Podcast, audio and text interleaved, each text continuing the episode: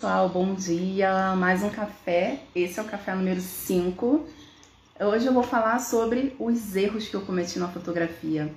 Eu tava pensando de falar, quando eu tava promovendo o roteiro para essa live aqui, eu pensei de falar sobre os meus acertos, né? Sobre o que eu conquistei, é, sobre o que eu ganhei, enfim. Só que eu acredito que a gente aprende muito mais com o erro. Eu acho que você vai aprender muito mais com o erro do que exatamente com as conquistas. As conquistas são boas, a gente consegue depois fazer uma espécie de engenharia reversa, né? E a gente vê como que a pessoa conquistou aquilo, como que ela fez aquilo. Só que o erro, ele tem um forte impacto emocional para quem, tanto para quem é, cometeu o erro, quanto para as pessoas que depois ficam sabendo da história, né? Então, eu mudei o tema dessa, desse café porque ia ser o que eu conquistei, o que eu ganhei, mas eu prefiro falar sobre os erros. Então você que está chegando aí agora, bom dia Alan, bom dia Susi, a galera aqui sempre, né, guerreira aqui comigo, toda terça-feira, às 9 horas. Vamos fazer o seguinte, quem está entrando aí, tasca o coração pra gente, pra gente entregar essa live, especialmente agora que está começando. Quanto mais coração a gente coloca aí, mais essa live é entregue pro Instagram.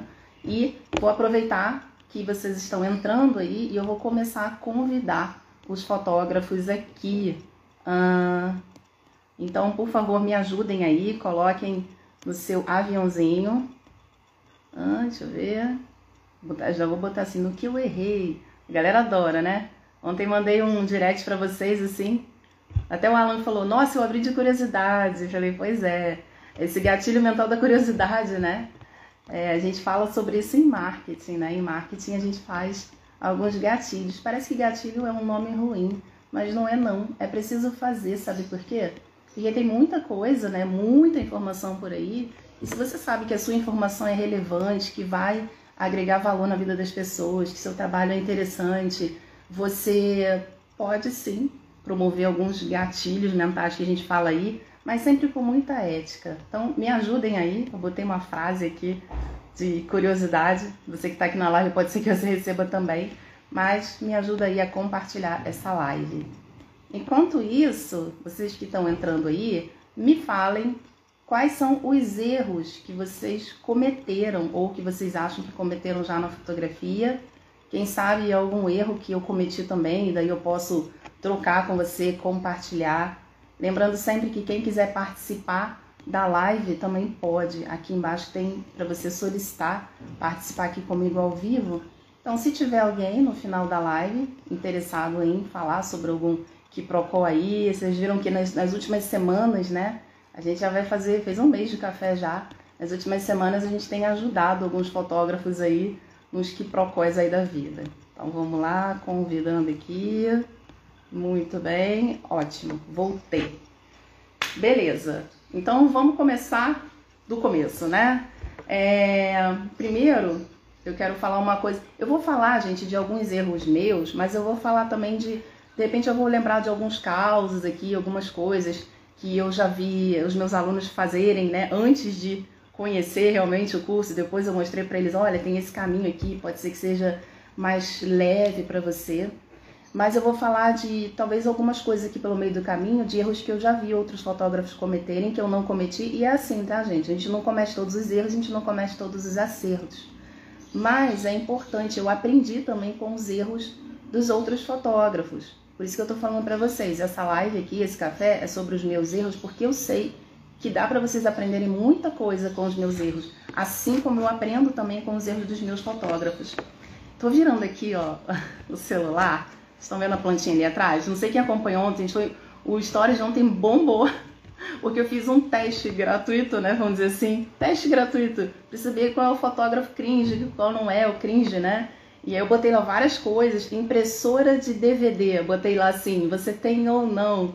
E aí alguém me respondeu até assim, você sabe que isso não existe, né? ou seja, a pessoa nunca viu aquilo na vida. Deve ter nascido depois que a impressora saiu do ar. Mas, brincadeiras à parte, eu tô virando aqui assim, tá vendo a plantinha ali atrás? Isso é coisa muito cringe, gente. Fazer live, fazer reunião online e botar posicionado assim, ó, pra mostrar que tem uma plantinha. Ontem eu botei uma samambaia, né? Mas enfim, é, eu quero começar a falar é, sobre. Eu vou, eu vou estar sempre falando sobre isso, tá? O café, o que, que, ele, o que, que é o café? É, se vocês pegarem como se fosse uma sigla, né? Café tem referência a café da manhã. Mas se você for pegar como sigla, café, né? É café de conexão, afeto, fotografia e experiência. Então, nossa ideia é trocar. Então, eu vou contar histórias. Eu quero também que quem eu chamar ao vivo aqui me conte suas histórias também, para a gente poder trocar experiência, para a gente fazer essa conexão. E muita gente, às vezes, precisa é, desse afeto, desse carinho, desse cuidado. Eu sempre falo aqui para vocês, tem uma frase que eu falo, eu coloco até no meu PDF para os meus clientes, eu coloco em PDF de material de curso, que é não há mistério. As pessoas só querem sentir que alguém realmente se importa com elas. E essa experiência e essa vivência, ela não é exatamente da fotografia. Ela é de mim como pessoa, como ser humano, de trocar na vida, o afeto que eu tanto falo, porque a gente, eu, eu tenho uma, uma visão do afeto no sentido de a gente afetar as pessoas e a gente ser afetado por elas. Então, através da fotografia, a gente pode fazer isso, é capaz de você transformar a vida de alguém. Então, todos os dias eu recebo pedido de orçamento e todos eles eu busco me conectar através desse afeto. Então, é, esse, por exemplo, é um dos erros que eu não cometi, mas eu quase cometi. Quase cometi por quê? Quando eu estava justamente nessa vibe, isso já era meu, eu já trago de outras profissões, eu já fui veterinária, então aquele senso de empatia, de se importar com o outro, porque não é só o animal, é também o dono do animal, a gente chama de proprietário, né, de tutor mas isso eu trago já de mim. Eu venho é, de, da, das artes, desde três anos de idade eu decidi que eu ia fazer balé. Então a gente já tem essa coisa dessa alma um pouco mais sensível. Então eu busquei sempre trazer isso para minha fotografia no sentido do atendimento. Só que quando eu comecei na fotografia em 2006, esse ano vai fazer 15 anos, não era tão assim. É, o atendimento em si, até quando eu comecei a, a, a, aprender em cursos de marketing, vendas para fotógrafos, gente, não era nada assim. Era uma coisa muito durona, sabe? Era uma coisa muito de, ai, vamos vender a qualquer custo, é você primeiro, é, o, garante o teu primeiro, sabe?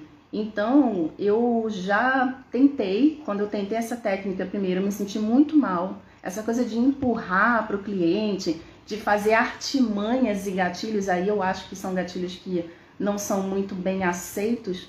É, eles funcionam porque eles lidam com algumas coisas relacionadas a pessoa tomar uma decisão muito rápida, a tomar uma decisão muito, sabe, desenfreada. Só que o que a gente precisa pensar, talvez isso funcione para um vendedor de colchão, por exemplo, tá? Vamos supor. Mas a fotografia, ela tem um outro patamar, ela tem um outro aspecto. Não estou dizendo que nem melhor nem pior. Mas a gente entra na vida das pessoas. A fotografia de pessoas é assim. A gente entra na vida das pessoas, a gente afeta as pessoas e a gente é afetado por elas. Então, assim, esse não foi um erro que eu cheguei a cometer durante muito tempo, mas sim, quando eu fui tentar buscar aqueles é, fotógrafos, vamos dizer, mais famosões na época, a venda era muito agressiva. Era muito baseada no grito, era muito baseada no. Tem uma técnica aí que chama inversão de risco, que tem gente que se dá bem com ela e faz muito bem, mas é, eu percebi que as pessoas fazem bem trouxeram uma sutileza, trouxeram uma, uma, uma personalidade sua, afetiva para aquilo, adaptaram mais. A técnica original, como é ensinada, a gente é muito agressivo aquilo. Eu, como cliente, já fui é, induzida a comprar através de inversão de risco e eu não me senti nada satisfeita, sabe? Então, basicamente, o que eu quero falar é das histórias, né? Ainda nem comecei a falar dos erros, eu tô aqui só devagando. Comecei a falar das histórias e eu quero falar uma que acontece muito. É, essa também eu não cometi, mas eu ontem estava conversando até com uma aluna, eu acho que ela até entrou aqui agora. E uh, lá nos meus stories estava falando, né, que eu comecei na fotografia em 2006. Ela, nossa, eu também. Foi o meu primeiro trabalho pago. Eu falei, nossa, eu acho que eu sou metida então. Porque em outubro de 2006 eu entrei no curso de fotografia. E eu já dizia que era fotógrafa. Eu já dizia que era fotógrafa. Então teve uma vez que eu fiz um curso presencial e eu perguntei, era o Amor e Foto, né? Quem, é quem já participou do Amor e Foto sabe É, ela começou com um bate-papo, virou um workshop de dois dias e depois virou uma imersão de três, né? Tô esperando só a vacina sair aí pra gente poder fazer uma, uma imersão de cinco dias. E aí no primeiro dia, só que o Amor e Foto era assim, como não é só sobre fotografia, tinha gente lá que realmente não era fotógrafo. Já foi psicólogo, terapeuta, advogado, padeiro, tudo, tudo, tudo que você pode imaginar já teve no Amor e Foto. Eu achava incrível aquela diversidade. E aí eu perguntava assim, bom, gente, deixa só para eu saber quem é fotógrafo e quem não é. E uma menina que eu sabia que era fotógrafa levantou a mão e falou assim, eu não sou fotógrafa. Eu falei, ué, gente, então errei alguma coisa aqui na planilha, porque aqui tá, aqui você é fotógrafa, eu tô vendo seu Instagram lá. Não, não, é porque eu ainda não comecei assim direito, eu tô só estudando. Eu fiz um trabalho outro aqui, falei, menina, você é fotógrafa. Então essa coisa de assumir, vestir essa roupagem, assumir mesmo, né? Em breve aí a gente vai estar com o Almejar. Quem conhece o Almejar é o nosso curso de planejamento de objetivos e manifestação de sonhos. E a gente fala muito no Almejar sobre essa coisa do sentir já se sentir, tá? O que, que é o almejar? Ele é uma mistura muito legal, muito gostosa sobre você ter um sonho, que sonho é diferente de objetivo. Você tem um sonho, o sonho ele tá aqui, né? No coração, na alma, tá ali gostosinho. Mas tem muita gente que só fica sonhando, ah, eu queria ser fotógrafo, né? E ai, ah, mas eu não sou fotógrafa ainda, eu só fiz trabalho gratuito. E aí não assume aquilo. E aí tem várias técnicas para a gente poder transformar esse sonho em realidade. E aí é o que a gente fala do planejamento do objetivo. Quando a gente pega um sonho e começa a construir metas para concretizar aquele sonho, esse sonho se torna um objetivo. Então mais para frente eu falo para vocês sobre o almejar que a gente vai fazer em julho, tá? Então, por que eu estou contando essa história? Porque naquele momento em que você, ah, mas eu estou começando e você não se sente fotógrafo, isso pode ser um erro que pode te custar né, uma, uma, um atraso na sua evolução. Falei aqui na outra live que é importante a gente cometer erros. E por que, que eu estou trazendo esse, esse tema aqui de erros né, que eu cometi, que eu já vi outros fotógrafos cometerem? Justamente porque tem erros que não são necessários. Você não precisa passar por aquele caminho, já que muita gente passou, já que aquilo não deu certo. E aí a gente tem ah, talvez algumas ideias, alguns insights. Claro que para cada um o caminho vai ser diferente, né? Mas enfim, é... gente, tocando interfone aqui, rapidinho. Desculpa, é live é isso, né?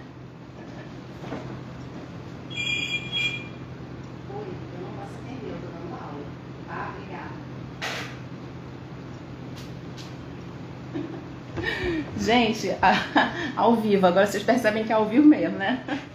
Mas enfim, vamos lá. É, vamos fazer o seguinte para mim, aproveitar que deu essa paradinha aqui. Me ajuda enviando essa live aí para um monte de fotógrafo que você conhece, porque agora eu vou começar a falar dos erros. Então, vou dar 10 segundinhos aí enquanto eu vou beber minha água. É, envia, por favor, essa live, vai no aviãozinho, sai enviando para vários fotógrafos, vários, vários, vários, vários, vários e manda um monte de coração. Manda um monte de coração. O Alan tá falando, quem sabe faz ao vivo. E quando vocês mandam coração, envia essa live pra galera. Eu vou dar uma lida aqui que eu sei que vocês entraram já falando e eu ainda não li nada. Pera aí. A galera dando bom dia. Beleza. Hum, a Sus está dizendo, errei em não fazer backup de fotos. Nossa, esse aí eu nunca errei. Esse aí eu sou, os meus alunos me conhecem, né? Eu tenho um curso chamado Essencial, ele, ele não tá com turma aberta não, mas só para vocês saberem, ele é de Lightroom, Produtividade Gentil e Fluxo de Trabalho. Eu sou a neurótica do backup. Eu sou aquela pessoa que tem o um backup do backup do backup. Por que isso, isso? Porque eu vi fotógrafos errando. Então, eu não cometi esse erro, por isso que eu falo. Essa live é essencial para vocês, vocês não cometerem esses erros, tá? Não vai dar tempo de falar todos que eu cometi, talvez eu tenha que fazer outras e outras e outras lives, porque eu deixei dois de fora, dois que eu acho importantes, mas que eu tentei pegar uma linha para que eles seguissem uma, uma lógica assim. Mas eu vou fazer outras aí, vocês precisam saber. Então me ajuda aí, vamos lá. Ana, isso aí, Peca, venda agressiva. Pois é, não não cometer esse erro. Eu tô falando isso de não cometer esse erro, gente, mas tem gente que dá, dá super bem com venda agressiva, tá? Só que é o seguinte, quem tá aqui nessa escola sabe, né? Escola humanista de fotografia, a antiga escola holística de fotografia e também uma fotógrafa, né, a mentora de vocês, tem um ateliê chamado Fotografia Afetiva. Não combina nada a falar sobre vendas agressivas. Então, sim, aqui eu vou puxar a sardinha para o meu lado, vou vender meu peixe, porque eu não acredito em venda agressiva. Pelo menos quando eu fui como compradora e sofri, vou dizer que sofri, né? Sofri uma venda agressiva, não foi legal para mim também, tá? Eu pedi o dinheiro de volta. Maressa, quanto tempo? Saudade também. Ela tá dizendo, nunca vou me esquecer dos workshops que fiz com você. Nossa, tem um tempinho, né? Eu já faço workshops há uns 10 anos, pelo menos.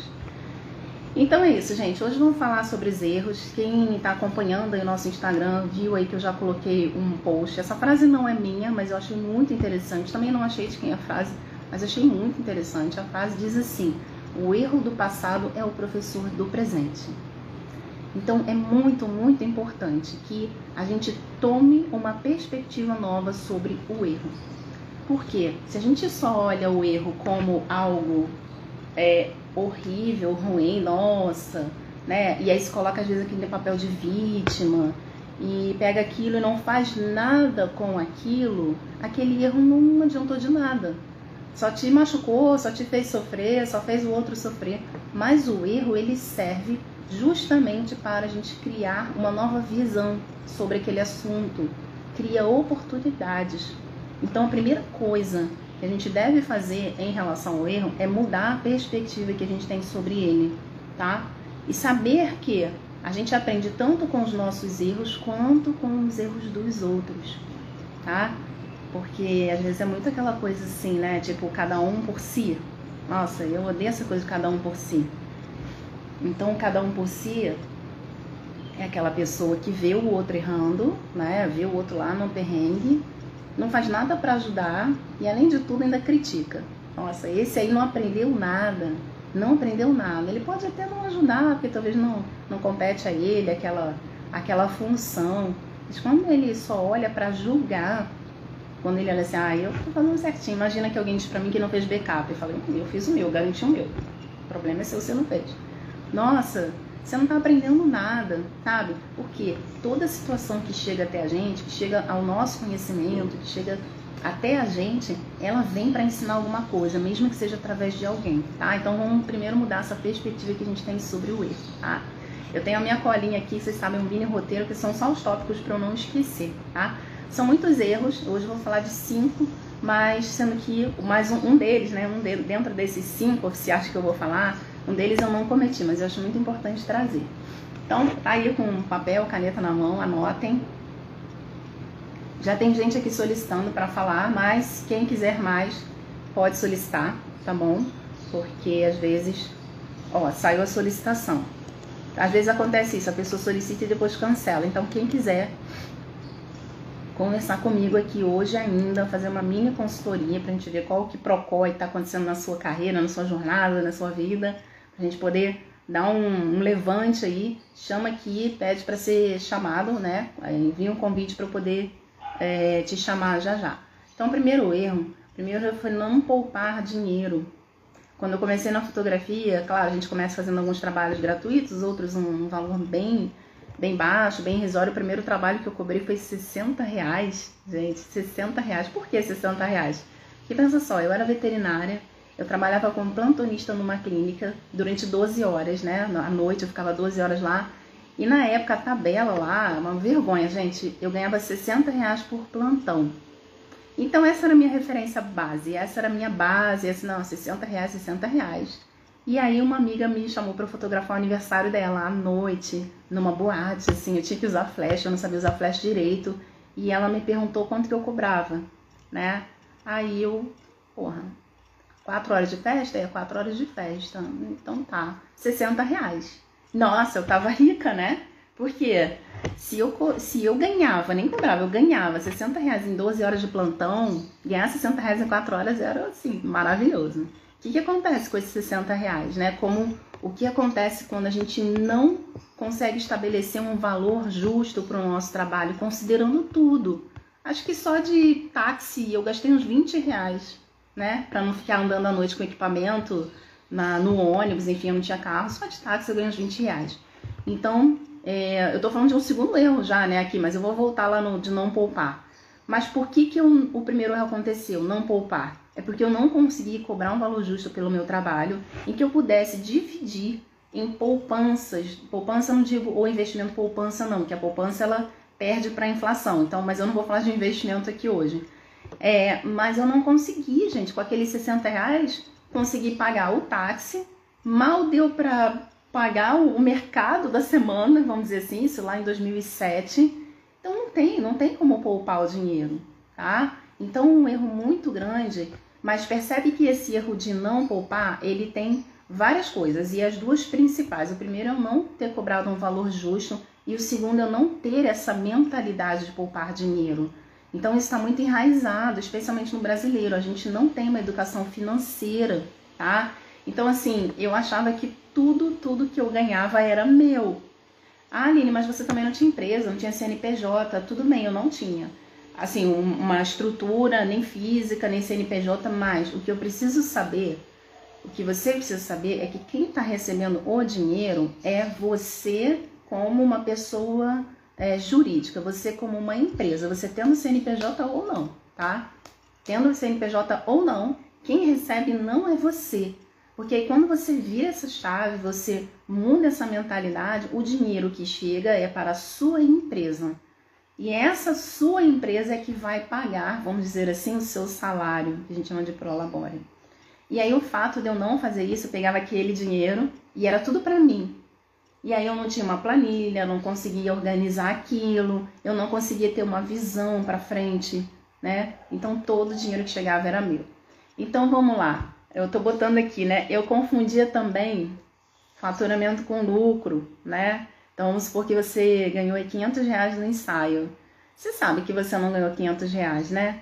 Se você for olhar os gastos que você vai ter, é, se você é, entrega suas fotos para alguém tratar, se você gasta combustível, se você lancha, se você paga estacionamento, tudo. Se você vai ver, você aquilo não é o seu lucro, tá?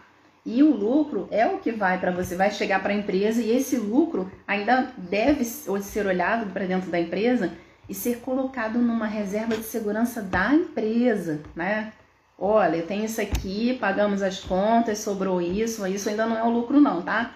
Agora isso aqui a gente vai pegar tantos por cento e vai colocar para a empresa como reserva de segurança da empresa. Por que isso? Porque pode ser que um cliente contrate você para um ensaio e desista e cancele. E se você não tiver um contrato bem amarradinho ali, bem feito, né? É, ou você tendo o contrato, especialmente você tendo o contrato, você sabe que você tem que devolver ali pelo menos uma boa parte do que foi. Se a pessoa te pagou tudo, você não pode ficar com tudo se ela desmarcou os ensaios, se ela desmarcou o casamento. Então você precisa ter uma reserva. Né? O dinheiro que entra do ensaio, 500 reais, não é, não vai para o seu bolso, não. Tem uma parte que precisa para uma reserva de segurança da empresa.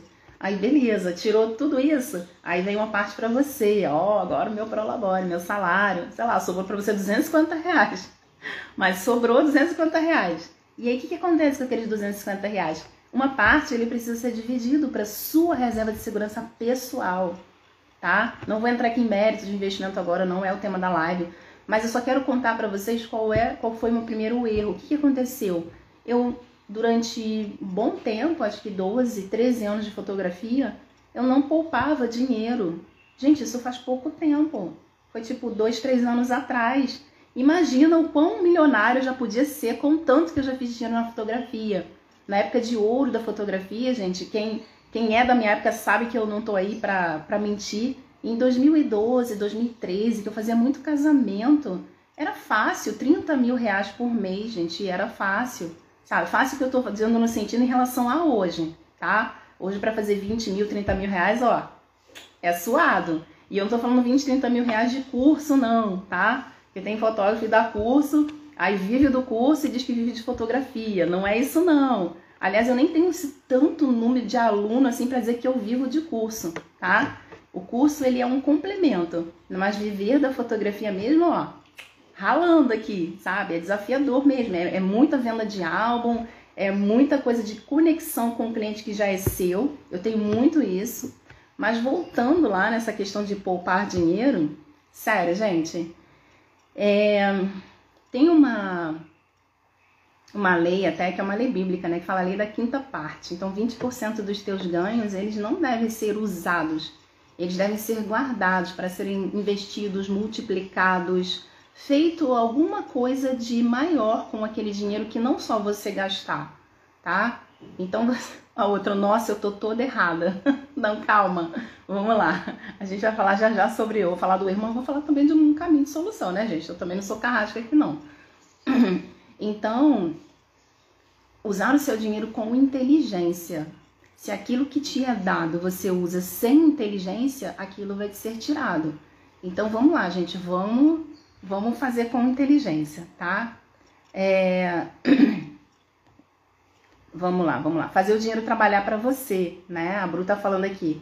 Eu não vou falar de investimento, né? Porque não é o tema da live, mas estudar sobre investimentos. Sim. Aliás, tem uma a minha mentora, que é a Luciana Fio, ela vai dar uma aula hoje, mas eu, eu acho que é só para aluno, se não me engano, mas procurem lá no Instagram dela, arroba domine suas finanças. Eu fiz uma live aqui com ela e ela foi minha mentora de finanças. Então é aí que entra a parte, né? Como que eu resolvi? Eu fui investir em conhecimento, tá? Tem uma outra coisa também, tem um mentor meu que fala, que é o William, o William Sanches, ele fala assim: eu não conserto os problemas, eu conserto os meus pensamentos e os problemas se consertam. Então vocês vão ver que eu vou falar dos erros e cada solução que eu vou falar aqui, a primeira delas, porque são processos, né? A primeira delas é consertar os meus pensamentos. Como que eu conserto? Conserto numa maneira de dizer. Como que eu conserto os meus pensamentos? Mudando aquilo que eu acredito, mudando as minhas crenças. Ah, Aline, mas isso é difícil, não dá, né? Dá para fazer sim. Eu mudei, Muitos dos meus alunos mudaram crenças que estavam limitando, tá? Esse é um tema assim, é um tópico é, ultra master mega do almejar. No almejar a gente vai fazer exercícios para mudanças de crenças. Porque a nossa crença cria a nossa realidade. Porque o pensamento, ele gera um sentimento, ele gera uma ação e palavras, e aí a gente vai para a vida agindo daquela maneira e a gente acaba sempre tendo mais do mesmo. Então, se eu tô sempre tendo mais do mesmo e aquilo não muda, eu não tenho que tentar mudar o mundo externo. Eu não tenho que ficar falando mal do cliente que ele não está pagando exatamente o que ele deveria pagar, que o outro fotógrafo está cobrando barato. Eu não conserto os problemas, eu conserto os meus pensamentos e os problemas se consertam, ok? Se você está num lugar onde você não está satisfeito, você precisa sair desse lugar. Não adianta você ficar nesse lugar e continuar reclamando. Eu não conserto o problema, eu não conserto o lugar. Eu mudo os meus pensamentos e os problemas se consertam, tá bom? Exatamente, Nana. Mentalidade financeira deveria começar a ser ensinada desde pequeno. E não é. Então eu tô falando para vocês do primeiro erro de você poupar o seu dinheiro, especialmente em honra aquilo que você recebeu. Quando você entrega seus dons e talentos para o mundo e você recebe um retorno financeiro, aquilo é uma grande bênção. E se você não sabe cuidar da sua grande bênção, aquela mais bênçãos não vêm para você. Tem várias coisas aí em torno disso, de receber, de prosperidade, de abundância, mas uma delas é você especialmente saber cuidar muito bem dos seus dons e talentos de você não enterrar os seus talentos, não deixar aquilo que você fez, você está fazendo de bom, aquilo ser ah, só mais ah, né? Aí você entra naquela naquela coisa assim, ah, você precisa honrar. Se você recebeu um real, tá? Quando eu estava estudando finanças e eu estava mudando a minha mentalidade, eu era, eu fui bem radical naquele primeiro momento porque eu precisava colocar aquilo, trocar o meu pensamento sobre finanças naque, naquele momento, porque, sei lá, foram mais de três décadas praticamente pensando de uma forma de escassez. Então, para eu mudar aquilo, é por repetição, eu não mudo do dia para noite. E eu era bem radical, se eu recebi, gente, juro, eu me lembro de eu fazendo conta na planilha, que eu recebi, sei lá, 30 reais, que a pessoa comprou uma foto extra, Peguei aqueles 30 reais e fui, não, 20% para cá, 10% para cá, 50% para cá, sabe? Eu fui bem radical naquele momento porque isso é um treino. Não é porque ah, recebi 30 reais, isso é pouco, não vou fazer a divisão com isso aí, não faça. Faça, porque esse, esse pouco diariamente que você está fazendo, ainda mais a gente que não tem um dia certo para receber, esse diariamente que você vai fazendo é o exercício que você precisa fazer para mudar a sua mentalidade, para mudar as crenças que estão te limitando, tá? Existem várias formas da gente mudar a crença. Eu sou terapeuta, eu posso mudar crenças através de outras técnicas, mas eu quero ensinar para vocês técnicas que vocês possam fazer. Vocês que são fotógrafos e não são terapeutas e não estão afim de fazer uma terapia breve, beleza, você pode fazer por você mesmo. O Almejar vem aí para isso, tá, gente? Então fica de olho quando a gente abrir as inscrições, que ele vai ser um curso completamente diferente de quem já fez o Almejar versão 1. Essa vai ser a versão turbinada 2.0, tá? Planejamento de objetivos para você manifestar os seus sonhos. Então, primeira coisa, né? Do primeiro erro é não poupar. Aí como que eu consertei o meu, como que eu consertei esse problema? Eu não consertei o problema. Eu mudei os meus pensamentos e aí os problemas começaram a se consertar. E mudar meus pensamentos tem a ver com investir em conhecimento. Porque eu ficava pensando assim, ah não, mas eu tô sem dinheiro, como é que eu vou investir num curso para é, sobre prosperidade e abundância, sobre isso, sobre aquilo, sobre meta, planejamento, objetivo, como que eu vou? Eu investi. Eu precisei dar um passo diferente. Então, beleza, primeira coisa, mudei minha mentalidade. E aí, investir também, né? Aí isso foi uma coisa mais minha. Foi meio que casou com a época que eu tava fazendo formações em terapia, né? Terapias de diversos tipos, para eu poder tratar essa questão também de prosperidade, de abundância, eu investi nisso também, tá? Então, me tornando terapeuta, eu também posso me tratar, eu conheço outros terapeutas, eu posso trocar com eles sessões. Isso tudo é uma questão, um processo de autoconhecimento. Até que em 2019, né, foi também nesse, no, naquele, no meio desse processo, a gente criou até o Almejar. E aí, é claro que hoje ele está bem mais potencializado. Então, assim, as nossas crenças, elas criam a nossa realidade, tá bom? em Natura, como entregar uma proposta de uma forma mais humana, porque ele já vem perguntando quanto é. Exatamente. Esse não é o tema da nossa live, mas eu posso dar. Oh, alguém me ajuda, gente? Qual foi a live que eu falei sobre isso? Eu acho que foi o café número 3, se não me engano, tá? Eu falei um passo a passo para a gente entregar é, uma proposta de uma forma humanizada. Mas tem muito, acho que foi na 1, né? Não me lembro, gente, desculpa. Quem lembrar me fala. Mas tem tudo a ver com a primeira coisa, a confiança no seu trabalho em si, porque a gente só vende aquilo que a gente acredita. E aí, lembrar que é sobre você, sobre o seu trabalho. O outro, como ele chega, isso é uma questão dele, tá? E aí a gente tem que se despir dessa coisa do julgamento. Ah, mas já perguntou, é, já chegou perguntando quanto é. Só que às vezes esse cliente que já chegou perguntando quanto é e a gente meio que torce o nariz, ah, poxa, não é fofo, foi meio seco, foi meio assim, né? A gente perde a oportunidade de encontrar e conhecer pessoas maravilhosas. Eu falei numa live que a primeira questão para mim, quando um cliente entra em contato, é que ele, eu preciso saber qual o nível de consciência que ele tá e de, e de, é, de compra, assim, se ele está preparado ou não para comprar já ok? E aí eu preciso fazer a, através de perguntas. Então, basicamente, eu preciso fazer perguntas, porque senão, se você não fizer perguntas, você vende aquilo que você quer e não que o cliente precisa. Então, fica aí a minha, a minha dica para você, tá? É... E aí, vamos lá, de lições, né, que eu tirei com esse primeiro erro é que a minha empresa, para ser saudável, é, esse dinheiro precisa ser considerado dela e não meu. E a segunda lição é que nunca é tarde para começar. Eu comecei já depois de mais de uma década na fotografia, mas eu comecei. Então é possível sim, é possível você realizar sonhos, é possível você mudar a sua mentalidade, mesmo que você já tenha, como eu tinha na época, mais de 10 anos de fotografia, tá bom? O segundo erro, gente, esse aqui é um erro que eu não cometi, mas eu preciso que vocês é, tem, fiquem atentos a ele. Vamos ver eu vou falar aqui o nome do erro, é uma doença na verdade, tá? E quem e quem tiver essa doença, conta aqui para mim nos comentários. Nossa, eu sofro dessa doença. Vamos ver se alguém adivinha qual é.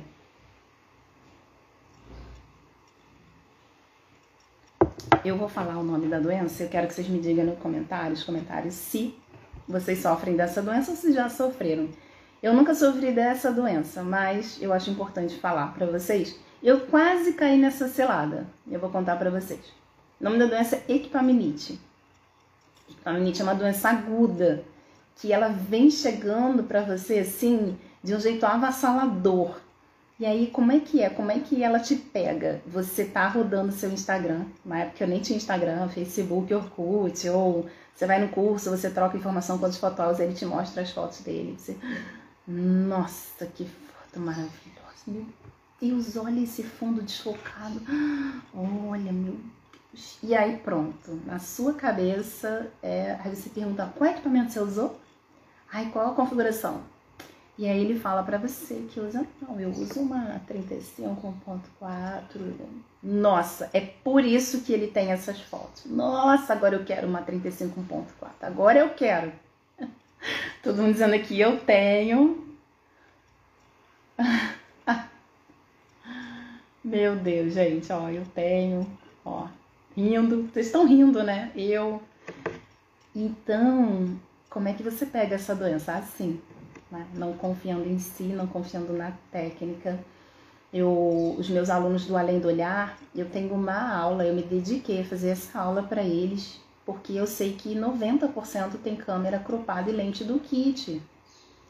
Então me dediquei a fazer uma aula só para esse grupo de fotógrafos e para outros também tem outras câmeras que eles nem sabem que tem coisas na câmera que eles podem usar, eles não estão é, conseguindo perceber e que a questão não está no equipamento.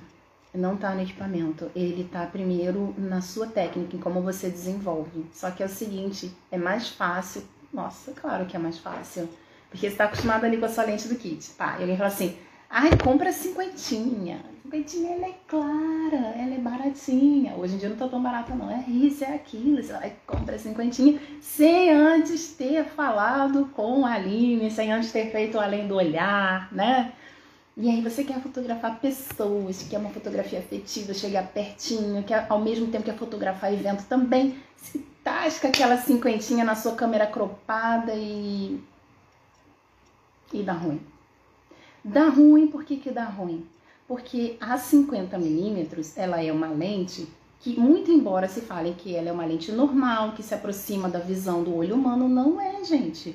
A nossa visão ela é muito mais para uma 28, uma 35 do que uma 50. E aí o ser humano tasca aquelas 50 milímetros numa câmera cropada. Aí eu quero sumir agora. E aí o que, que acontece? Essa 50 virou uma 85 praticamente e aí o sujeito vai lá, quer fazer uma foto afetiva. E uma das técnicas é chegar pertinho, né? Robert Capa fala, fotógrafo e famoso, tá, gente? Procura Robert Capa. Se a sua foto não está o suficientemente boa, é porque você não está perto o suficiente, tá? É claro que você vai fotografar animais, não é com uma 50, não é com uma 35, não é com uma 28, é com uma meia tele. Mas vamos lá, está falando de fotografia afetiva, de pessoas, de chegar perto. E aí deu muito ruim, né? E aí esse equipamento é assim, a pessoa vai para um curso de fotografia, conversa com um, vai num grupo ali, outro ali, e alguém fala para ela que aquilo é a melhor. Só que ela não sabe quais são os objetivos dessa pessoa. A 50 é maravilhosa para retrato, então não me entendam mal, não estou falando mal das 50, mas se você quer ser um fotógrafo afetivo como eu, como os meus alunos que estão aí, né? o Alan, a Dandara, quem mais que tá aí? Tô vendo os meus alunos aqui. Sem óculos aqui eu tô muito de parabéns, inclusive, tá? Então tem os meus alunos aqui e eles sabem. Eles sabem o que eles querem. Eles entraram no curso de direção de ensaios, direção afetiva de ensaios, então eles estão procurando por isso, certo? Então, basicamente, a 50 não vai rolar para eles. Pode ser que num momento ou outro queira fazer um retrato, beleza. Desculpa, gente. Pode ser que queira fazer um retrato ótimo, maravilhoso. Mas se você quer entrar na... Aliás, Dandara, deixa eu dar um aviso aqui ao vivo. Manda aquela foto para mim, pro meu e-mail. Mandei mensagem lá no grupo, acho que você não viu. Eu cobrando a pessoa aqui ao vivo. Dandara, eu quero aquela foto. Que aquela sua foto que eu botei lá no, no grupo, o link, quero que você me mande. É uma foto que eu quero postar aqui para vocês. Em algum momento, eu vou mandar para minha equipe de marketing pra gente fazer um, uma coisa bem legal aí, que a foto que ela fez, a Dandara, a gente tem, sei lá, agora três meses de fotografia, dois meses. Cara, é assim, para mim, os meus alunos são uns orgulhos para mim, que eles têm pouquíssimo tempo de fotografia, né? usando câmera cropada, lente do kit, as imagens que eles fazem são imagens muito afetivas. Então, assim, eles já foram curados, amém, da doença da equipaminite, né? Equipaminite aguda. Então, Nandara, ao vivo, Alan, o Alan é o anjo da semana lá do Além do Olhar. Vou olhar a mensagem agora, né? Alan, você, você vai ficar responsável pela Dandara enviar a foto para mim essa semana. Porque aquela foto tá incrível, uma foto que depois sigam o perfil dela, dá uma olhadinha lá. Dandara tem dois, três meses de fotografia. Confirma aí pra mim, Dandara, pra gente. É, então, é assim, não foi com, com uma super lente, né? Dandara arrasa demais, né, Alan? Então, como consertar? De novo, lembra que eu falei que eu não conserto os problemas. Eu conserto os meus pensamentos e aí os problemas se consertam, tá? Então, qual é o pensamento que eu tenho que consertar? Então, a crença de que o equipamento melhor vai fazer a melhor foto, a foto afetiva. Então, eu tenho que me segurar. Que né, se complementa com a crença lá do dinheiro. Então, assim, a gente não é, o brasileiro especialmente com as coisas de cartão de crédito, a gente não é educado para a gente esperar para ter uma recompensa. A gente é imediatista. Então a gente não tem a capacidade de parar três, quatro, cinco meses para poupar um dinheiro, juntar um dinheiro para comprar uma lente que se quer. Porque a gente é imediatista. Então eu conserto os meus pensamentos e os problemas se consertam, beleza? Então, é... deixa eu ver se tem mais alguma coisa para falar aqui. Então, assim, as lições, né? As lições é que o conhecimento é o primeiro e melhor investimento que você deve fazer se você está na fotografia, tá? Porque senão você fica, ah, não, esse curso eu não vou fazer não, vou comprar uma lente. Viu? Beleza. Quando alguém vem me perguntar assim, ah, Aline, eu não comecei na fotografia, eu vou comprar uma câmera para começar. Quando eu tinha curso básico, ele não compra câmera. Vem primeiro pro curso. Depois você compra a câmera. A gente tem câmera aqui, eu te empresto, você faz exercícios com as câmeras da escola. Então não compra equipamento. Então as lições é conhecimento é investimento. Não fica com essa coisa de pandurismo. Às vezes a pessoa fica um pandurismo para fazer um curso de 97 reais, de 197 reais de 497. Ora, por exemplo, a gente abre turmas a cada dois meses agora. Você já sabe mais ou menos o valor do curso. E se você pegar esse dinheiro, planejamento, tá? Planejamento de objetivos que te levam à manifestação de sonhos. Você começa a juntar por mês aquele dinheiro, coloca metas. Eu vou fazer esses ensaios, três ensaios esse mês. E de cada ensaio que eu fizer, eu vou tirar essa porcentagem para fazer o curso tal.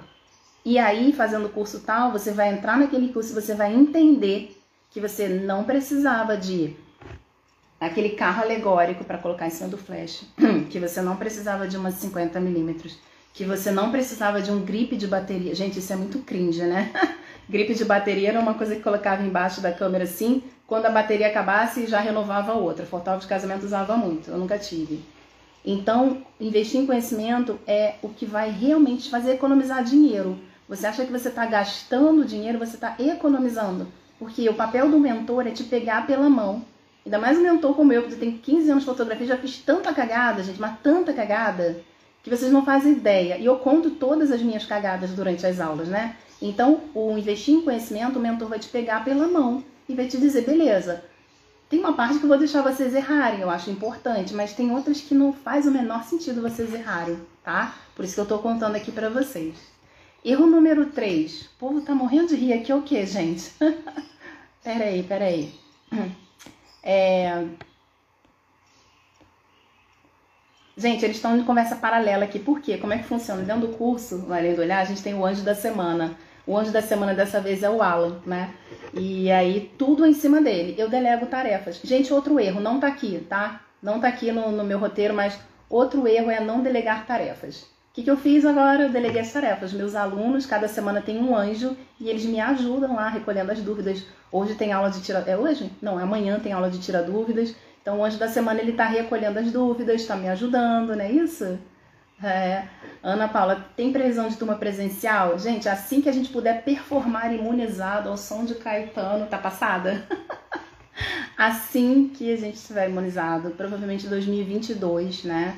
Se puder ser antes, melhor, mas eu já quero começar uma tacada só com a imersão amor e foto. Faz muita falta, né, gente?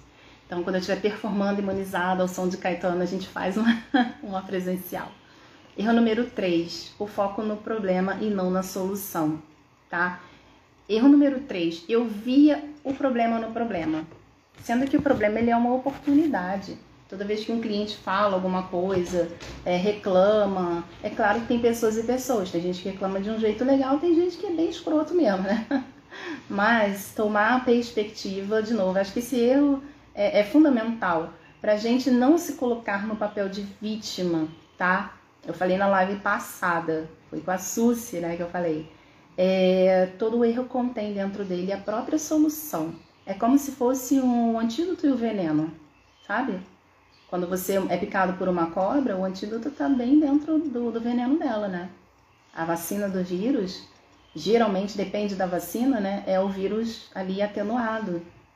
Ele é o, é o próprio vírus atenuado, ou ele é uma, uma partícula do vírus, né? Uma, uma, uma parte dele, uma parte do, do DNA dele, uma parte de uma proteína da cápsula dele, enfim. É isso.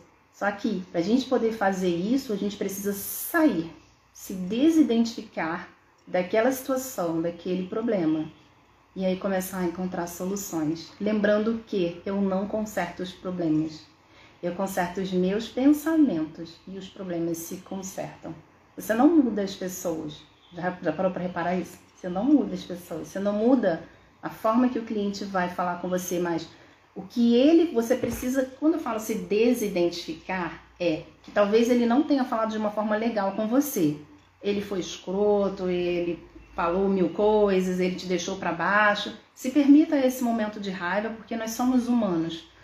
Mas quando você pega aquilo que ele falou e como se fosse espremesse ali, assim, tipo, espreme. Sabe o que o pessoal faz do limão uma limonada? Literalmente, você espreme aquilo, você separa o que é fato do que é história. Porque toda história ela vem acompanhada de um drama. O fato é uma informação. A história é o que contém as emoções, os sentimentos, as crenças, né? E que pode gerar um impacto emocional em você. Então você pega o fato, o cliente reclamou, sei lá, que você deixou ele gordo na foto, gorda na foto, que a foto tá isso, aquilo, mas de repente a forma que ele falou te fez entrar no drama. E aí você entrou no drama, você começa a ficar aqui, você fica cego para a solução. Você não enxerga o fato. Então, eu, tudo levava para o lado pessoal. Então, esse erro número 3 que eu falo é que eu vi o problema como um problema. Eu não vi ele como uma oportunidade de solução. Então, tudo eu levava para o lado pessoal. Tudo, tudo, tudo. O que, que acontece com isso? Qual é a consequência? A gente não melhora os nossos processos. A gente não melhora a forma que a gente entrega as coisas. A gente não melhora. Então, a gente fica. Sem, eu sou super sensível, assim, no sentido da pessoa me fala uma coisa, um, eu sou aquela pessoa que dá logo um nó na garganta, sabe? Mas também agora eu consigo separar muito bem quem tá me falando, quem é a pessoa, né? Se eu vou levar em consideração tanto assim esse lado emocional. Porque ali contém um aprendizado. O primeiro erro é você ver o problema como um problema, não enxergar o aprendizado ali e não fazer nada para mudar em relação àquilo, tá? Então, como é que eu conserto isso? Com uma coisa chamada autorresponsabilidade. A autorresponsabilidade, bom, primeiro vamos falar sobre o que é responsabilidade. Responsabilidade é a sua habilidade de responder a algum estímulo, alguma coisa que chegou para você, uma informação. Só que, claro, essa informação ela vem carregada de é, sensações, sentimentos, emoções, crenças, né? Então, a sua habilidade de lidar com aquilo, a sua capacidade de se desidentificar, mas não significa ficar frio. É bem diferente de ser uma pessoa fria, de ser uma pessoa insensível.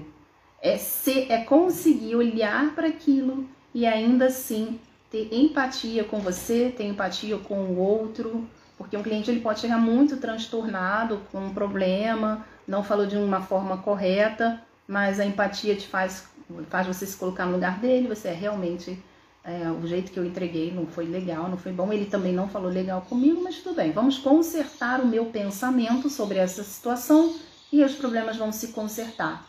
Então, gente, é muita coisa. Isso tudo tem a ver com atendimento humanizado, vendas humanizadas, fidelização humanizada, né? Quem tá aqui, vocês não são bobos não. Quem tá aqui tá aprendendo muito. Quem saiu da live, foi embora, foi, ah, não, tem outra coisa para fazer Tá perdendo aqui. Mas tudo bem. Vamos continuar aqui. A questão toda é a autorresponsabilidade, eu me responsabilizar por aquilo que, pela forma que eu ajo mesmo, pela, pelas minhas decisões. E quando você se autorresponsabiliza, você sai do papel de vítima, né? Ai, porque fulano fez isso comigo e agora é por isso que eu vou fazer assim. Ai, agora eu vou desistir da fotografia porque o cliente, os clientes, eles são assim. Ai, porque o fotógrafo ele cobra barato. Ai, porque o equipamento está caro. Horas, você está na fotografia, você já tem pelo menos uma câmera. Ai, eu não tenho uma câmera, a minha quebrou. Você vai encontrar a solução dentro do problema, tá? E assim, de verdade, gente, agradeça tudo o que chegar, inclusive os problemas, tá? Porque todos eles são oportunidades. Vamos agradecer tudo que chegar. Eles são uma grande oportunidade de crescimento. Então fica as lições aí, né, do meu erro né, passado de achar que tudo era problema, que eu era vítima das circunstâncias, que o culpado era sempre o cliente e o mercado que está se prostituindo. Gente, era a moda falar. Em 2014, 2015, nossa, o mercado da fotografia está prostituído, nossa. Ninguém sabe qual que é a necessidade do outro fotógrafo. Eu soube de casos, porque eu tenho muitos alunos, né? Eu estava fazendo umas contas aí outro dia, eu acho que eu devo ter de 2011 para cá, para base de 5 mil alunos que eu já atendi presencialmente, mentoria, alunos em grupo, presencial online. Então, é, eu ficava sabendo de histórias de pessoas que não tinham, sei lá, é, o dinheiro para ir no mercado. E aí fizeram uma campanha, uma promoção, 50 reais um ensaio, quase pedindo pelo amor de Deus. E aí um monte de fotógrafo tacando malha em cima. Você não sabe a realidade do outro, então não julga. Agradece o que você já tem tá? Vai ficar salva a live sim, Marissa, se Deus quiser. Erro número 4. Erro número 4 é a gente não ter é, falta de objetivo. Ai, Aline, mas eu tenho sonhos, eu quero ser um fotógrafo reconhecido, ah, eu quero fotografar sua família, eu quero viajar fotografando. Beleza, sonhos você tem muito. O que você não tem é objetivo. Sonho é diferente de objetivo. Um sonho é algo que você almeja, né? Que a sua alma deseja, né? Quando eu falo almejar, eu falo do, do, do, do programa do almejar, sua alma deseja aquela coisa gostosinha assim. Mas para você colocar esse, trazer esse sonho para a realidade, parar de sonhar, né? Então, para você parar de sonhar, você precisa planejar. E para planejar, você precisa transformar esse sonho em um objetivo, tá bom? Então já já eu falo mais sobre isso. Na verdade, dentro de, do, do almejar, a gente ensina você como você fazer, transformar esse sonho em objetivo, mas anota aí no na sua agenda, tá? Anota aí. O dia 11 de julho é um domingo, tá, gente? Às 19 horas, é um domingo. Eu vou fazer uma aula aberta para quem quer transformar os seus sonhos em objetivos. É gratuita, tá? No dia 11 de julho. A gente ainda vai preparar uma página bonitinha para vocês se inscreverem. Então fica por aqui, porque quando a gente liberar essa página, a gente vai colocar vocês dentro de um grupo só para a gente mandar aviso. É um grupo que vai ser silenciado, tá? Só para a gente mandar o aviso para te informar do dia dessa aula, para te informar o link para você estar tá lá ao vivo comigo.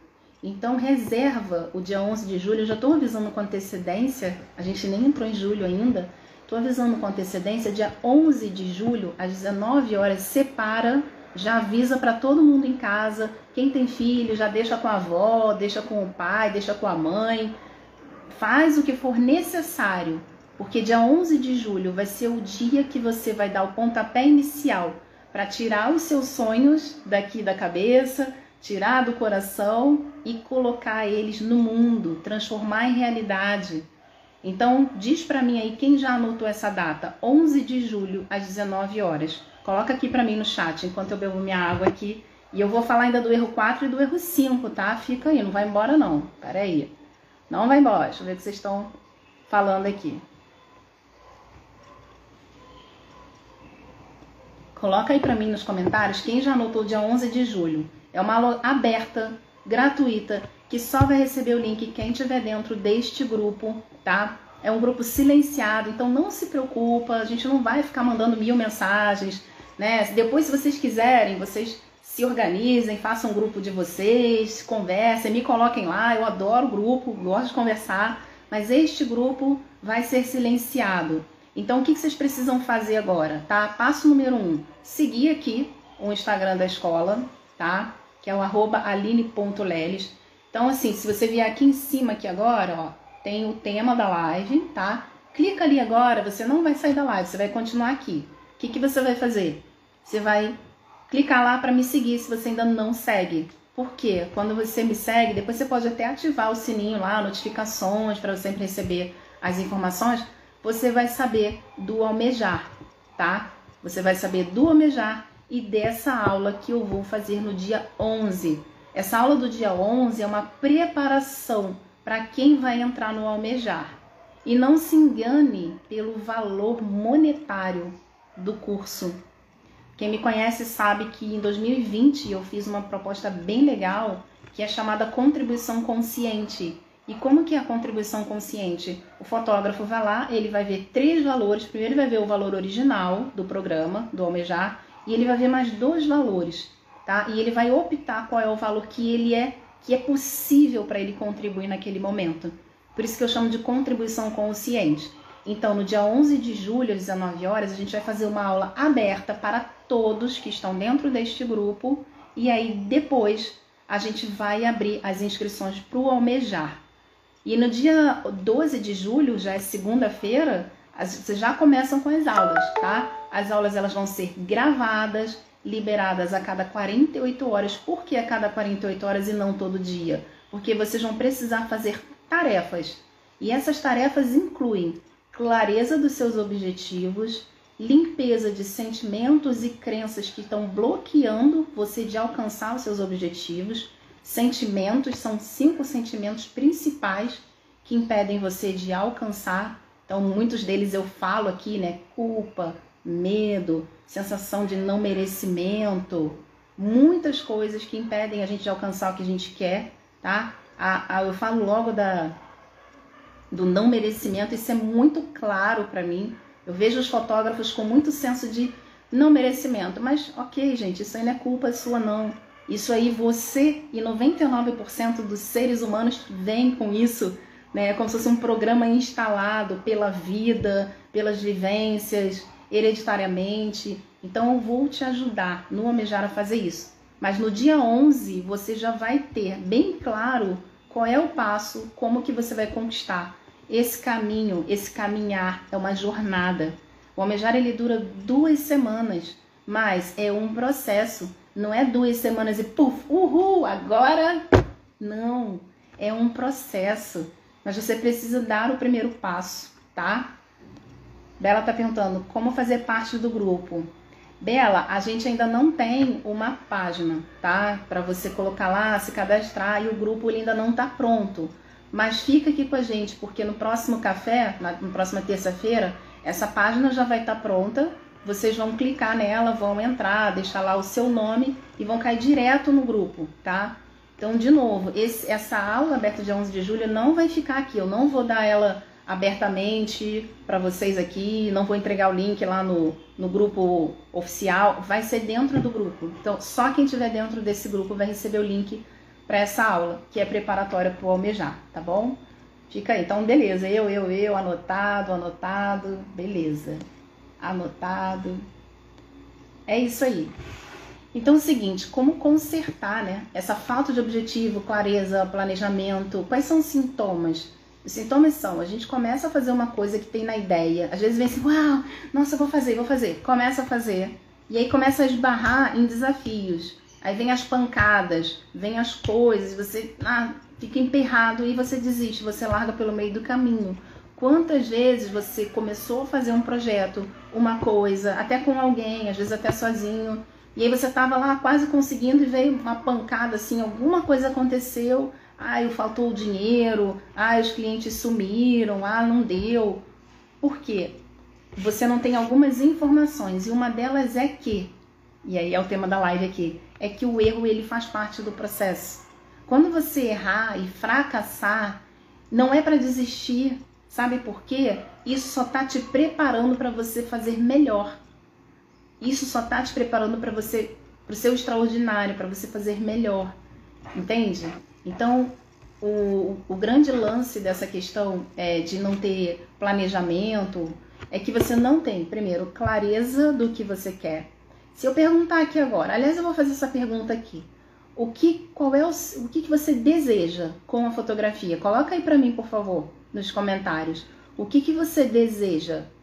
Se aparecesse um gênio da lâmpada mágica aqui, e eu vou ser bem, bem mazinha agora, e ele te concedesse um desejo para você realizar, qual seria esse desejo? Coloca aqui para mim, por favor.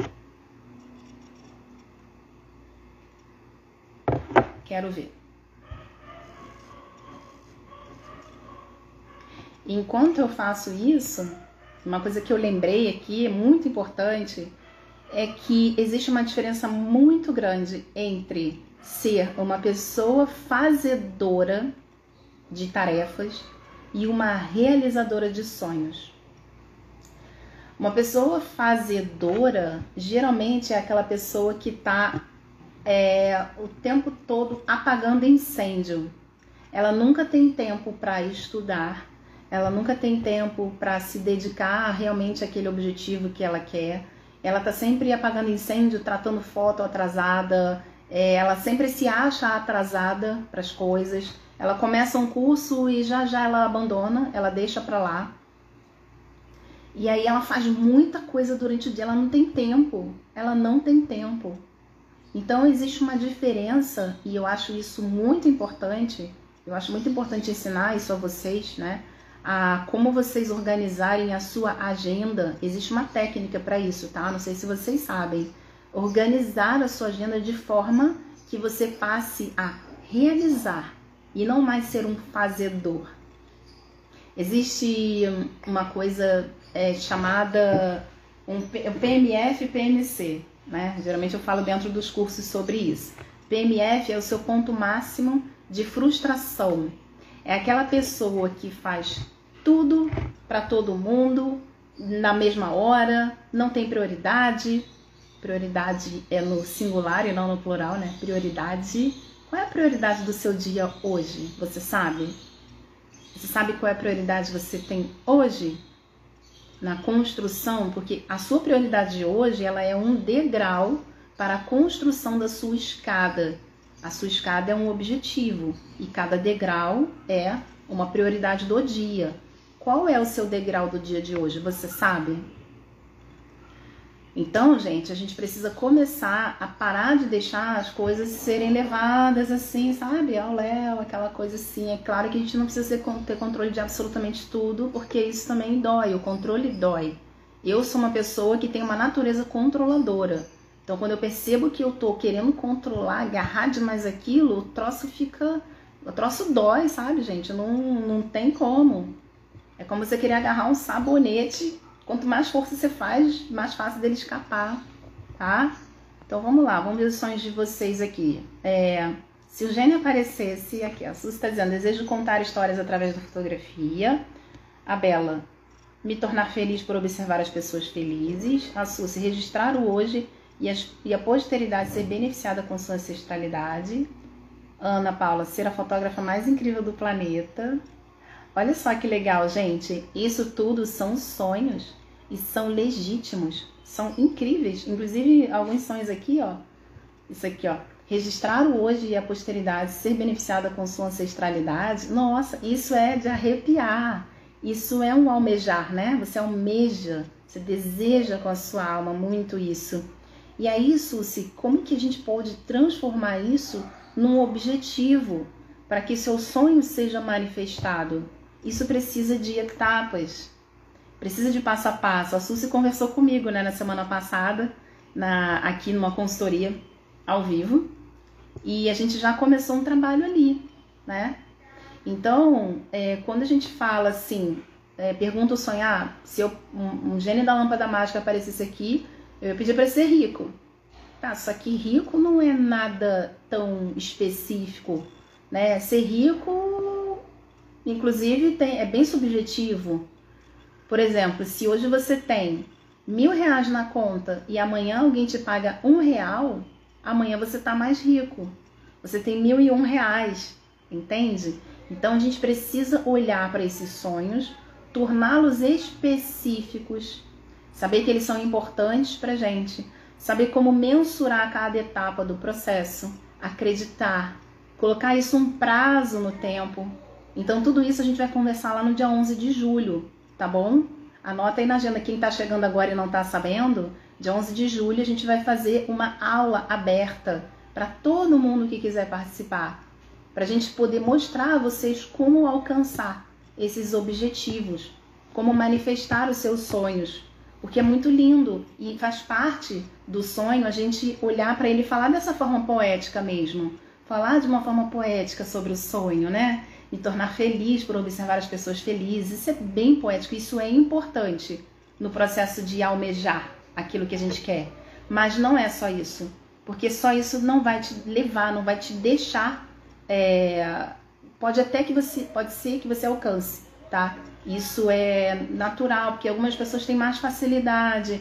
Só que se até aqui, de uma forma que você fez, você não conseguiu, então lembra, a gente não conserta os problemas. A gente conserta o nosso pensamento e os problemas se consertam. Então, se até aqui não rolou, vamos tentar de uma outra forma? Era o que era para mim. Eu era uma pessoa extremamente sonhadora e, inclusive, eu via isso como algo é, pejorativo. As pessoas viam isso como algo pejorativo e eu não realizava. Tô falando para vocês, né? O primeiro erro quando eu falei aqui, que é para quem está chegando agora, é a questão das finanças. Então, uma década de fotografia se eu tivesse a mentalidade lá atrás, em 2006, de poupar, de fazer planejamento, de fazer metas, nossa, onde eu estaria agora? Mas não é olhar para isso e ir lá e ficar lamentando, é olhar para isso e ir daqui para frente, sabe? Então, como consertar, né, essa coisa, esse erro aí do falta de objetivo? É trazer do mundo da fantasia para o mundo real, tá? E eu tenho um lema que eu falo sempre para vocês aqui não olhe a escada toda, apenas dê o primeiro passo. Porque tem muito isso também. A gente tem um sonho, às vezes você tem um sonho de morar fora. Só que aí você, sei lá, você quer morar, vamos dizer, sei lá, você quer morar em Nova York, vamos dizer.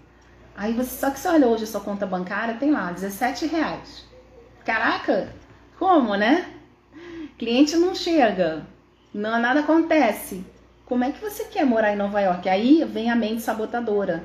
Ah, para com isso, palhaçada. Você quer morar em Nova York, você tem 17 reais na conta. Tem nem o chinelo direito para ir na padaria ali. Se a gente deixar a mente, o subconsciente, a mente subconsciente, que ela é 95% da nossa mente toda completa, se a gente deixar ela tomar conta disso através dos nossos pensamentos limitantes, crenças limitantes, coisas que já vivemos, experiências que já passamos, se a gente não assumir o comando com consciência, o que, que é com consciência? É com aquele 5% pequenininho que está lá, que é consciente. E eu falei isso na live passada. Imagina um iceberg aqui, tá? E aí a pontinha dele aqui, que é, corresponde a 5%, é o que a gente tem controle, é o que a gente olha, hum, eu posso tomar uma decisão agora. Mas aí conscientemente eu posso mudar essa decisão, tá? Eu posso mudar. Só que para eu fazer isso, eu só tenho 5%. Só que esses 5% é que é, é, é, eu falei ontem no grupo, é o dono da porra toda. Ele que é o dono da porra toda. Você pode ter 95% lá de crenças, de coisas que você acredita, de coisas que você já viveu. E é legítimo isso, tá, gente? Tem muita coisa que a gente passa e que a gente deixa é, acontecer de novo por, por conta de medo, de trauma, de culpa, de já ter sido rejeitado, de não se sentir merecedor. E aí a gente vai o quê? Só vivendo mais daquilo, vivendo mais daquilo. E aquilo que eu estou pensando, eu atraio mais. Eu atraio mais daquilo porque é, é como se fosse uma validação daquilo que eu estou pensando. Então, crença, tudo aquilo que você acredita, estando consciente ou não já que eu não posso mexer nesses 95% ali, eu, né, são coisas que eu já vivi, o que eu posso fazer é mudar o meu pensamento. E o meu pensamento eu tenho controle. É os 5%. É aquela coisa assim, caraca, eu só tenho 5%, mas são os 5% mais poderosos da sua mente, entende? Talvez pra galera que tá chegando aí, tá nova e caraca, o que ela tá falando, tá confuso para mim, fica tranquilo. Dia 11 de julho a gente vai falar disso com mais detalhe. A gente precisa falar sobre isso, tá? A Suzy está falando, ter consciência disso é libertador, é sim. De novo, eu não mudo, eu vou citar aqui a frase do meu mentor, do William, né? Que é, eu não conserto os problemas, eu conserto os meus pensamentos e os problemas se consertam, tá bom? Isso é fantástico, né? Tá falando aqui, isso é fantástico, exatamente. E aí, vamos, já que ninguém se convidou hoje, acho que hoje o tema deu medo, né, gente? Eu vou falar sobre o erro número 5. E o erro número 5 eu já até citei aqui na live passada, né? Sobre a gente se cobrar excessivamente por não ter um nicho. Então, durante muito tempo, como eu falei, era muito sonhadora, né, e tal. Então, eu tinha uma página no, no Facebook, não tinha Instagram ainda, lá em 2011, 2012. E aí eu escrevi lá assim, Aline Leles é, entregando sonhos, né? E aí uma mentora na época, assim, uma amiga fotógrafa, falou assim, ah, Aline, coisa brega e tal. Se fosse na época, se fosse eu ia falar assim, que cringe, né? E aí eu falei, nossa, Tá, mas aí eu, eu segui meu coração, mantive aquilo. E aí na mesma época eu fotografava casamento, bebezinhos e eu queria partir para o ensaio. Não, isso em 2007. 2007 eu já queria, já fotografava ensaio sensual. Então eu tinha uma salinha, né, um estúdiozinho. Eu não usava flash, eu usava luz contínua, que eu aprendi com a fotografia de cinema. Então desde sempre eu tenho cinema muito forte na minha fotografia. E aí beleza. É, só que eu fotografava no mesmo lugar, eu fotografava uh, as gestantes e o ensaio sensual. E em externa, na casa das pessoas, fotografava famílias e final de semana eu tava fotografando casamento, né? E assim, nossa, mas tem que ter um nicho. Eu falei, gente, mas eu gosto de fotografar tudo isso. Como que eu vou parar? Eu gosto. Ah, cara, se você só gosta de newborn, beleza, vai em frente. Gente, vocês não fazem ideia. O fato de eu fotografar casamento, especialmente casamento, me trouxe uma riqueza de contatos fora do comum. Fora do comum. Porque, pensa só, num evento, num casamento, eu sei que tem gente que não gosta, tá? Então não tô falando para você fazer evento se você não gosta. Mas dentro de um evento, especialmente casamento, você tem de tudo ali. Pessoas de todos os tipos, pessoas com desejos. Quando eu entrava num, num, num casamento, eu olhava para aquilo e falei, eu não olhava aquela, é mais uma, uma festa de casamento. Não, a cada pessoa aqui é um universo distinto. Gente, vocês têm ideia do quanto isso é rico? E aí, dali dos casamentos, e eu era aquela fotógrafa bem cringe. Não sei quando você vai estar tá vendo essa live, provavelmente esse termo já deve ter até saído do ar, mas enfim. É, eu era aquela fotógrafa que deixava o cartãozinho debaixo do arranjozinho da mesa, entregava, tirava foto de uma criança sorrindo, correndo, brincando e depois mandava foto para a mãe no WhatsApp. Então essa relação, essa coisa relacional, essa coisa de afeto, de afetar o outro, de ser transformado, eu era essa pessoa. Então, tudo isso me trouxe uma, uma grande criatividade. Eu aprendi muito, tá? Eu costumo falar que a fotografia de casamento é igual, é igual fotografia de guerra. Se você fotografa um casamento, cara, você fotografa qualquer coisa no mundo, até uma guerra. Porque o negócio é punk, a parada é punk, entendeu? Então, assim, e outra coisa, você tendo, é, fotografando outros nichos, não que você vá, olha, preste atenção nisso, que às vezes as pessoas entendem mal. Não é que você não tenha que se especializar. Eu sou, hoje, eu sou conhecida como fotógrafa de família e eu posso mudar o que eu quiser. Eu posso fazer assim, ó, e mudar. Eu posso mudar a hora que eu quiser, porque eu sei fotografar casamento, porque eu sei fotografar alimento, porque eu sei fotografar ensaio sensual, porque eu sei fotografar formatura, retrato de formatura.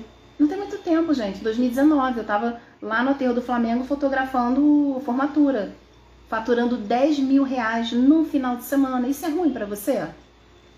E aí alguém fala para você assim, você tem que ter um nicho definido. Beleza, cara, meu Instagram tá lá, fotografia de família, né? Isso não impede as pessoas de me procurarem. Aline, você faz foto formatura? Faço, faço sim. Quem não quer 10 mil reais no bolso 8 mil reais limpo, 7.500, porque você tem gasto com beca, com a cadeira, com assistente, com impressão. 7.500 reais num sábado. Quem não quer? E aí fica todo mundo dizendo para você, botando na sua cabeça, tem que fotografar só o seu nicho, só o seu nicho, só o seu nicho.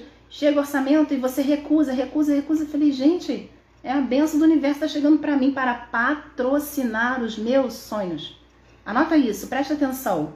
Eu fotografo qualquer coisa que eu, claro, que eu gostar, que vier, que não me agredir. Eu, por exemplo, não me sinto à vontade de confortar fotografando festa de 15 anos, tá? A última que eu fotografei, eu acho que foi em 2016, se não me engano. 2016, aí eu parei realmente, tá? Eu não sei, não me sinto tão à vontade. E foi assim, foi até de uma atriz. Eu fui lá fotografar de uma atriz, a Letícia Pedro, não sei quem lembra aí da Detetives do Prédio Azul.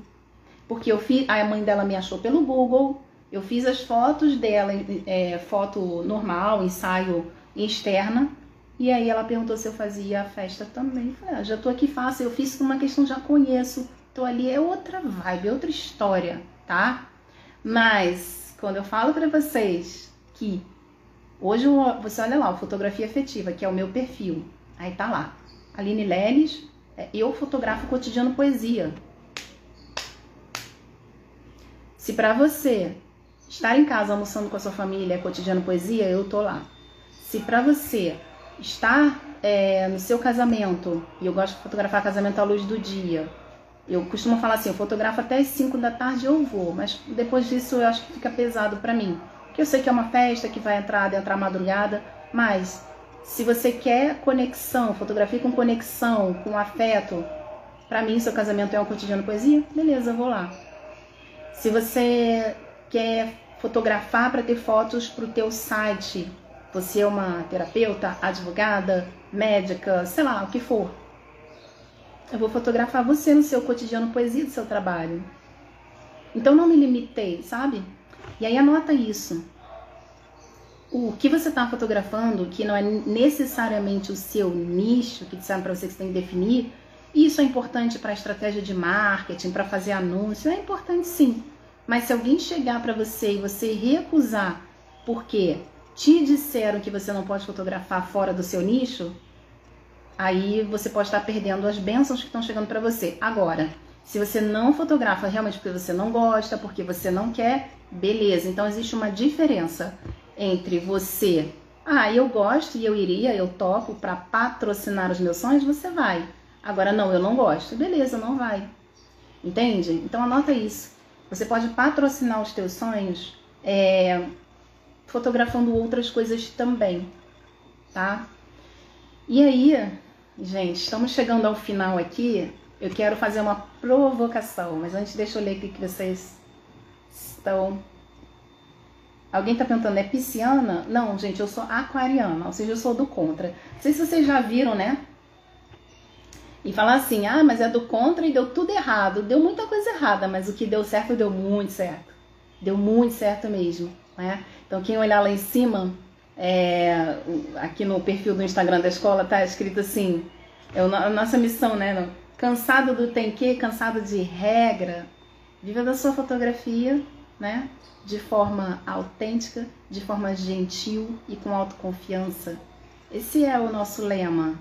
Eu não quero que vocês saiam daqui repetindo como papagaio exatamente tudo que eu faço e que eu falo. A minha proposta é que você viva com autenticidade. Mas para você viver com autenticidade, você precisa olhar para os seus pensamentos e aquilo que você acredita, certo? E aí sim você muda a sua realidade, tá? Então, opa, aqui, olha isso, ó, quem tá falando aqui. Hum, eu fiz um casamento, cadê? A Bela tá dizendo, fiz um casamento, nunca tinha feito, amei demais. Então, olha só quantas oportunidades podem acontecer. Pode acontecer de você ir lá fazer e não gostar, beleza. É, beleza, não faço. E a formatura, quando eu fui fazer a formatura? Gente, é uma confusão do caramba. Fotografia escolar também de crianças, sem crianças numa tarde. Eu saí de lá com 8 mil reais, patrocinar os meus sonhos, comprar a, o equipamento que eu quero, comprar as coisas que eu quero para os meus clientes lá do ateliê fotografia afetiva. Isso é muito bom, entende? Então, assim, mas é uma loucura. Mas eu gostei, gente. Eu gosto estar no meio de pessoas, eu gosto de gente. Eu gosto de gente. Teve uma época também que o meu lema, é, o meu slogan, né? Era Aline Leles, fotógrafa de gente feliz. Eu escrevia no meu cartão. Eu gosto de gente, gente. Mas o? Eu gosto de gente. Mas o quê? Né? Fotografo gente. É o que? É um enterro. Vamos lá, tem gente, estão fotografando. É sobre isso. Brincadeiras à parte, eu sou fotógrafa, né? Eu não falo mais isso, mas antes eu era fotógrafa de gente feliz, né? E aí a Bela tá dizendo, eu descobri que sei fazer casamento, então sei fazer tudo, exatamente. Ai, gente, emocionada aqui, ó. A Bela tá dizendo emocionada. O Alan, é sobre isso, é a nossa frase, hein, Alan? A Melba, a Melba, gente, não, coitada, né? A Melba é a Ariana, a Melba é da equipe. O Leandro também, ele deve estar por aí bisbilhotando, mas ele é mais quietinho. A Melba é da equipe, a Melba é a Ariana, é fotógrafa, minha aluna, e ela é da equipe da escola. E ela tá dizendo assim, aquariana, eu que o diga, que provavelmente ela está falando dos meus insights, das minhas mudanças de ideias, né? Que é assim, vambora, gente, vamos fazer isso agora. E é sobre isso. Mas é o que é, né, gente? Então, publicamente, Melbinha, cara, te amo. Você é muito guerreira. Aliás, hoje é terça, né? Terça é Marte. Marte, se você for pegar as línguas latinas, né? Martes, né? Se você falar é, terça-feira, Martes em, em espanhol. E Marte é o planeta da guerra, que rege o signo de Ares. Então, Melbinha, toda honra a você que é uma guerreiraça de estar comigo ainda até hoje. Até quando, gente? Ela tá dizendo aqui publicamente que ela sofre. Mas é mais divertido do que sofrido, né? Fala a verdade. Então, ó, pra ficar. Deixa eu ver, ó. Tem mais comentário aqui, gente. Olha ela fazendo drama. Muito difícil isso que eu tô vivendo aqui. Se ela tivesse falando no WhatsApp, ela ia mandar uma carinha assim, aquela figurinha do gato toda remelenta, assim, bem dramático. A Bel tá dizendo, primeira vez que eu vejo alguém que pensa como eu, obrigada a Deus e a Aline. Então isso a gente acabou se atraindo, né? Por uma vibração, por uma frequência semelhante, a gente acabou atraindo. Igual a Suzy também, que chegou semana passada aqui, e ela tá dizendo aqui agora, na minha busca você tem sido uma direção, gratidão. Muito obrigada a vocês. Quero fazer uma provocação final aqui, né? E acabei de postar ali agora, e eu vou pedir para vocês olharem lá agora, o que eu acabei de postar. Deixa eu ver se foi mesmo, só abrir aqui. Deixa eu ver se foi, porque eu já leio daqui direto da postagem. Eu postei agora. Eu não, né, gente? O Studio Creator. Vamos ver. Não, ainda não postou, não. Ah, é 10 e meia. Vai sair 10 e meia, tá, gente? Lembrei. E aí, é, vai, vai ter uma postagem, tá, vai estar tá escrito assim: o seu estado atual não define quem você vai ser daqui pra frente, tá? E aí, lá na provocação, eu quero que vocês é, me contem ali se você acredita que você pode mudar o rumo das coisas, tá? Acabou essa live aqui, 10 e meia eu vou postar lá, eu não, o Studio Creator aqui da Automática, e vai estar escrito isso aqui, o seu estado atual não, de, não define quem você vai ser daqui pra frente, tá? Então tudo que você errou até aqui, tudo que você fez, seu estado atual, a sua sensação de completo fracasso, é, isso é um estado momentâneo e temporário, tá? Saiba que os erros aí que você cometeu até aqui, eles agora são uma como se fosse um substrato para você ter uma realidade extraordinária a partir de agora, tá? Então, acabando aqui, ó, faltam três minutinhos, vou pedir para vocês irem lá. Isso aqui vai ficar gravado, também vai pro feed, mas comentem lá, tá? Eu fiz uma pergunta no final é que se você acredita, então você escreve lá sim, eu acredito, tá? E se quiser, comenta, compartilha lá um aprendizado que você teve aqui na live aqui com a gente, tá? Então lembrando, lembrando, dia 11 de julho, anota na sua agenda, semana que vem a gente vai fazer o nosso, semana que vem não, dia 11 de julho é daqui a duas semanas, Aline, aguenta aí, segura, segura o lance. Então dia 11 de julho a gente vai fazer essa aula aberta, para você que está afim de verdade, para você que acredita que é possível mudar a sua realidade, consertar os problemas não a partir do problema, mas a, a partir da mudança do pensamento, tá? Então a gente vai fazer essa aula dia 11 de julho, às 19 horas. Separa aí pelo menos umas duas horas para estar tá comigo, porque essa é uma aula transformacional.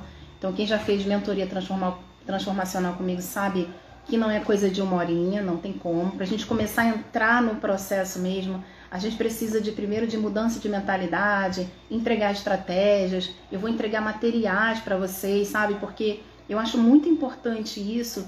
Tem gente que fica, não, não dá bola, não liga, mas essa coisa de ter um material, mesmo que seja online, você pode imprimir, tá? Lá no dia. Eu vou enviar com antecedência para o dia 11 de julho, você já está com o material em mãos. É muito legal isso, porque você está ancorando ali, você está colocando. É como se fosse assim: eu tenho um sonho, um desejo, e eu coloco aqui, eu escrevo, eu estou ancorando, eu estou trazendo para o mundo físico os meus sonhos, tá? Então, no dia 11, vocês vão ter material. E depois, quem entrar no Almejar comigo vai ter certificado sim. Tem muita gente que fala mal de certificado. Ah, você não precisa de certificado, o que importa é a experiência. Sim, sim, o que importa é a experiência. Só que eu não posso desprezar algo que vai ancorar aquilo que eu estou realizando. Um certificado que eu mando para você bonito, que a gente fez com todo carinho, com todo afeto, com a energia, com a intenção de dizer para você que agora você está formado num dos cursos da Escola Humanista de Fotografia isso traz para você uma sensação de realização. Então, se disserem para você, certificado não vale de nada, vale sim. Porque se não fosse assim, até hoje não teria diploma. Né? As faculdades dão diploma e são bonitos. Eu fiz um certificado bonito para você, parece até um diploma, tá? Então, quem participar do Almejar vai ter esse certificado. Os meus alunos aqui que estão no que estão aqui do, do Além do Olhar, vocês estão em certificado também. Então, assim, a plataforma de ensino online, ela dá um certificado genericão lá, tá? Mas no final do curso, eu vou falar para todos. Vão, vai mandar um e-mail específico que é o suporte só para alunos e dentro é, desse suporte para alunos você pode solicitar o seu certificado, tá? Tem gente que não quer, tem gente que nem quer, não faz questão, mas quem quiser e fizer questão, vai mandar um e-mail e é um trabalho manual que a gente vai ter que ir lá, pegar o seu nome bonitinho, colocar no certificado, mandar para o seu e-mail, tá bom? Isso, vou colocar na parede. E é isso, gente, sabe? É, acho que tem coisas, tem coisas que só um cringe viveu e que faz sentido e que é gostoso e que é bom. Eu tenho todos os meus certificados de curso de fotografia. É, eu era aquela que ia atrás, que eu mandava mensagem, oh, o meu não chegou, né? Então, quando era curso presencial, tem um monte de presencial e online também eu pegava, sabe? Então, assim, isso pode ser meio cringe, pode ser cafona, pode ser brega, mas para mim ele tem esse significado, esse sentido. As coisas têm um significado que a gente dá para elas. Então, se todas as vezes que você pegar aquele certificado e olhar para ele, nossa, eu conquistei isso, eu fiz isso, aí você pode se dar um tapinha nas costas, cara, você é foda, você fez isso, mulher, você é incrível, você fez isso. E aí, quando eu falo para vocês lá, eu vou falar dentro do Almejar sobre uma forma de manifestações através de visualização, vai ter um momento em que vocês vão precisar ter isso na tela de vocês, num quadro, sabe? Isso é uma técnica, porque isso vai ancorar e vai acelerar o processo de conquista dos teus sonhos, tá bom? Então é isso, meus amores. Ó, 10 e meia já fui lá, já postei. Postei é ótimo, né? Agendado aqui. E tá lá a nossa postagem. Comenta lá. Seu estado atual não define quem você vai ser daqui para frente. Então comenta lá se você acredita nisso aqui que a gente está falando, porque é, a transformação tá por vir. Eu espero vocês lá no café da próxima terça-feira, tá? Às 9 horas da manhã. E espero que vocês estejam comigo no dia 11 de julho também. Isso, é um domingo, tá? 11 de julho é um domingo, beleza? Então, um beijo para todos, fiquem com Deus e uma ótima semana. Tchau, tchau.